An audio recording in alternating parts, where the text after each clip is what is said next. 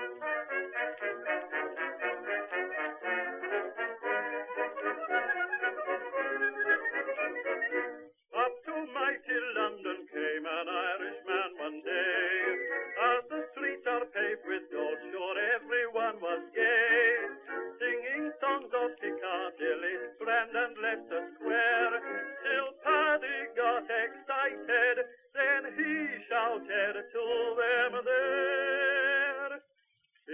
Long.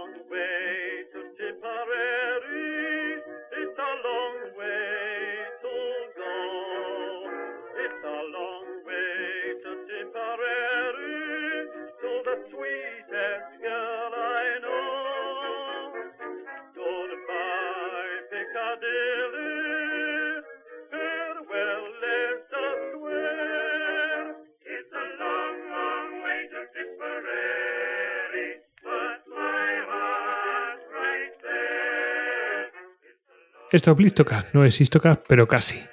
Hoy os traigo una historia que a mí me llamó muchísimo la atención eh, de cómo puede de repente residir en una villa marinera vasca la emperatriz de Austria, ni más ni menos.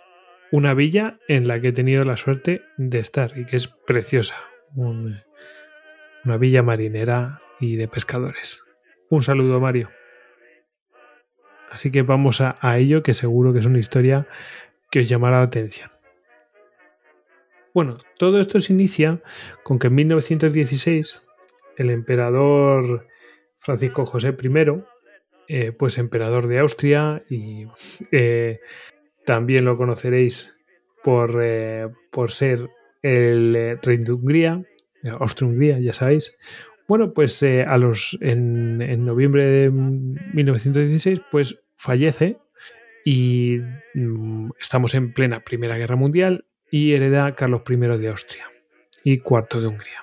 Bueno, la cuestión es que eh, él intenta mm, pues llegar a la paz con los aliados y deshacer la alianza que tiene con Alemania. Pero no lo consigue, como vosotros sabéis, es una guerra que a él le toca porque, bueno, pues mm, él ha heredado en medio de la guerra y, no lo consigue y al final, bueno, pues ¿qué pasa? Mm, pues que con la derrota militar y, y tal, y hay revueltas políticas y tal, bueno, pues terminan yéndose al exilio en 1918 y, y van a Suiza. Bueno, eh, ¿qué pasa en Suiza? Bueno, pues eh, en Suiza, eh, bueno, no se está quieto y, bueno, mm, pretende mm, volver al trono. ¿Qué pasa? Que las asambleas legislativas que se han establecido allí en, eh, su nación, bueno, pues, pues lo han depuesto a él como rey eh, para no tener rey. Y entonces, ¿qué pasa? Eh, que él se pone al, al frente de sus partidarios y se dirigen a Budapest. Y lo que pasa es que el gobierno, eh, el gobierno del almirante Horthy y de la pequeña entente, bueno, pues mm, reacciona rápido y mm, despliegan fuerzas que hacen que Carlos directamente se rinda. Y entonces los aliados toman cartas en el asunto ahí y le aplican la misma fórmula que le hicieron a Napoleón. Lo mandan al exilio a una isla. Y entonces, ¿a quién mandan? Pues mandan a Carlos y a Cita, que por cierto, Cita era Cita de Borbón y Parma. Bueno, en cualquier caso están todos relacionados con otras familias europeas, no, no cabe duda. Y, y bueno, pues eh, Carlos y Cita mmm, van a, a bordo de un buque de la Armada Británica, pues van a recorrer el Danubio y después van a cambiar de barco para dirigirse a Madeira, que va a ser su lugar de exilio. Los hijos van a quedar en Suiza, pues casi casi como, digamos, eh, como si fueran rehenes. Y, y bueno, mm, aunque allí se van a alojar y tal, bueno, se, quedan como si fuera una especie de, bueno, de exiliados prisioneros, no se sabe bien. Pero, pero bueno, en principio tenían que alojarse en un palacio que tenía que ser, bueno, y su estancia y tal tenía que ser eh, cubierta por los aliados, es decir, Francia y, e Inglaterra. Pero ¿qué pasa? Que esto se hace en los longis y no, no, no pagan. Y entonces allí en Funchal, bueno, pues el tema está que el banquero portugués del que eh, del palacete en el que se alojaban, pues bueno, pues no recibía dinero, el gobierno portugués se empieza a hacer cargo, pero bueno, por lo que sea, por lo que se cuenta, terminan pues eh, alojándose en una mm, casa pequeña y bastante húmeda y mm, increíblemente porque parece ser que en Madrid era un lugar pues en el que recalaban Mm, pues miembros de la realeza, bueno, para cambiar de aires, para el tema de salud. Bueno, pues ¿qué pasa? Pues es paradójicamente es lo contrario, pues mm, supone la tumba para Carlos I porque contrae neumonía y eh, fallece el 1 de abril de 1922. Eh, mientras los aliados decían que, bueno, tenían todo tipo de comodidades, en fin, eh, tremendo. Así que cita eh, bueno, la familia imperial hay que decir que estaba padeciendo verdaderas penalidades económicas, ya habían consumido pues mm, sus bienes que tenían en el extranjero. Y, bueno, ¿cómo queda Cita? Esto es una cosa que no se, no se, no se contaba antes. Cita pues queda sola, obviamente, es viuda, y tiene siete hijos y uno que venía en camino, con lo cual iban a ser ocho. Y la situación económica era penosa y los aliados pues no nos, estaban ocupando como se habían eh, comprometido y bueno, al final Alfonso XIII pues eh, mm, se va a decidir, Alfonso XIII de España se va a decidir a mm, interceder. Eh, recordemos que son todo familia, entonces, bueno, pues mm, se ayudan y etcétera. Bien, la cuestión es que envía a su embajador en Londres, Merry del Val, y para que se, reúne con eh, Jorge V y le transmite el deseo del rey de España que bueno, porque se autorice el retorno de los, bueno, de Augsburgo, de los Augsburgo al continente, es decir, de, Cita y sus hijos. Y, y, que bueno, que se iban a alojar en España. Lo consiguen y, un barco de pasajeros recogió a la familia y los trajo a España. Bueno, el primer lugar en el que se van a alojar va a ser el Palacio del Pardo. Mm, el Palacio del Pardo, ¿eh? O sea, que aparte de tener ahí, porque haber sido residencia de, reyes españoles y tal, e incluso, bueno, pues del dictador, pues eh, termina siendo también alojamiento para, para la emperatriz de Austria. Y lo que pasa es que mm, acaba de nacer, tenía muy pocas semanas de vida eh, el último hijo de Cita, que era una hija, se llamaba Isabel. Pues eh, el tema estaba que, había mucho, hacía mucho calor, entonces no había aire acondicionado ni nada de esto, y entonces, bueno, pues eh, buscan un lugar que sea más fresquito. Vieron que había un palacete un palacio, una casa palacio, eh, en una villa, en un puerto de Vizcaya que se llama Lequeitio, que está así a mitad de camino entre San Sebastián y, Bilbao, eh, y, un pueblo de pescadores claramente, y que tenía un palacio interesante que se llama el palacio, que es el Palacio Uribarren, y que en el cual, bueno, pues había estado incluso Isabel II alojada. Bueno, el caso es que mm, muy bien, se había, mm, se había elegido ese palacio como lugar de residencia y bueno, mientras se realizaron una serie de obras para que el palacio estuviera eh, acorde, porque bueno, no está, mm, digamos que no estaba muy bien cuidado, ¿no?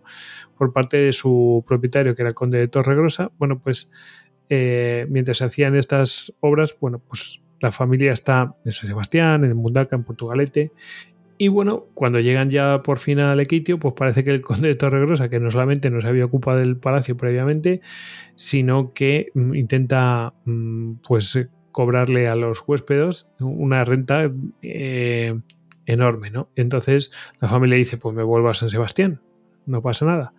Y lo que pasa es que las gentes de Equitio, pues, eh, mm, bueno, no, no, es que se volvieran locas, es que fueron presa de la furia, ¿no? Y, con razón, porque esto era un deshonor total para, ellos. Entonces, ¿qué hacen? Pues obligan al conde de, Torregrosa a venderle el palacio de Uribarren a, los eh, al ayuntamiento. El ayuntamiento paga con una, pues con, con hacer una colecta y, y juntan el dinero para comprarle el palacio al, a lo que sería al conde de Torregrosa. Es decir, que la gente de Telequitio colaboraron para que eso fuera así, eh, para que tuvieran lugar. Y ahí el propio Alfonso XIII desembolsó 15.000 pesetas. Bueno, pues eh, luego lo arreglan y lo dejan ahí bien eh, para que se pueda alejar la familia real. Y bueno, y allí van a pasar desde 1922 a 1929, van a pasar pues lo que sería por dicho directamente de, por parte de la propia cita, sin duda alguna los años más felices de mi largo exilio de 67 años. Fueron los siete que pasé en Lequitio. Hay que decir que en todo esto hay una persona que se va a ocupar personalmente de todo, todo, este, de todo este trajín y de mantener a la familia, que es Adolfo Urquijo, al cual pues eh, Alfonso XIII le encargó todo ello. Dice, Adolfo, ocúpate de la familia imperial, esa fue la frase literal, y, se ocupó él, Adolfo Urquijo, y eh, su esposa María Martínez Rivas. Eh, aparte también de la asociación Uribarren, que bueno, se van a ocupar, el ayuntamiento, la gente del equitio, es decir, para que no le faltara nada a la familia real. Hay que decir las cosas como son. Y bueno, van a pasar ahí un montón de tiempo, y un montón de tiempo, siete años, y bueno, pues eh, van a tener a, una persona como traductora, José María de Reilsa, que bueno, pues va a ser de traductor entre los eh, pues entre la familia y los em, las autoridades de, de. Y, y bueno, pues eh, van a estar allí pues haciendo vida con, la gente de Lekeitio, pues, eh, pues haciendo, no, sé si vida normal, porque recibían buena educación, venían profesores eh, hasta Lekeitio para ir formando a los, a los hijos. Y bueno, pues van a estar con, el alemán, con el euskera, con el húngaro, con el castellano. Bueno, van a estar para allá y, y, jugando, bueno, no sé si jugando con los niños, pero bueno, desde luego hay fotos muy curiosas en conserveras y bueno, va a estar interesante, ¿no? Van a vivir pues felices, ¿no? Y, y bueno, pues em, incluso dicen que rimando en treneras, no sé si hasta qué punto, pero bueno, curioso, ¿no? Desde luego. Al final terminan abandonando Lequitio en 1929 porque, em, bueno, pues mm, buscaban Otto, que es el hijo mayor, pues y era el heredero, ¿no? Eh, Otto de Von, que murió hace poquito, en el 2011. Bueno, pues eh, él en teoría debería ser Otón primero de Austria y Bohemia, segundo de Hungría y Croacia, príncipe, archiduque y supuesto emperador para algunos. Y, bueno, la cuestión es que buscaban una formación acorde y entonces eligen irse hasta Bélgica. Creo que era Lovaina, que tenía una universidad muy interesante para él y bueno, pues allí parte. Allí, de todas formas, van a seguir padeciendo penurias, ya se van a ocupar otros. Tampoco aquí van a durar mucho ocupándose de ellos, porque, bueno, pronto Alfonso XIII, pues, eh, pues tendrá que ir también al exilio, ¿no? Y, ¿Y quién se va a ocupar de la familia imperial allí en Bélgica? Bueno, pues se tendrá que ocupar directamente los príncipes soberanos de Liechtenstein. Y bueno, pues eh, ahí va a quedar, eh, ya se va a perder la historia, ya se aleja de España y de Lekeitio, pero a mí me gustaba traer precisamente esto, esta historia de en plan de, oye, la familia imperial estuvo viviendo en un pueblo de pescadores Sí, en un palacete y tal, pero un palacete que, que el propio pueblo de Lequitio se ocupó de, comprarlo para que pudieran estar allí. ¿Mm? Es una cosa muy interesante y, bueno, pues que da prestigio a, a Lequitio.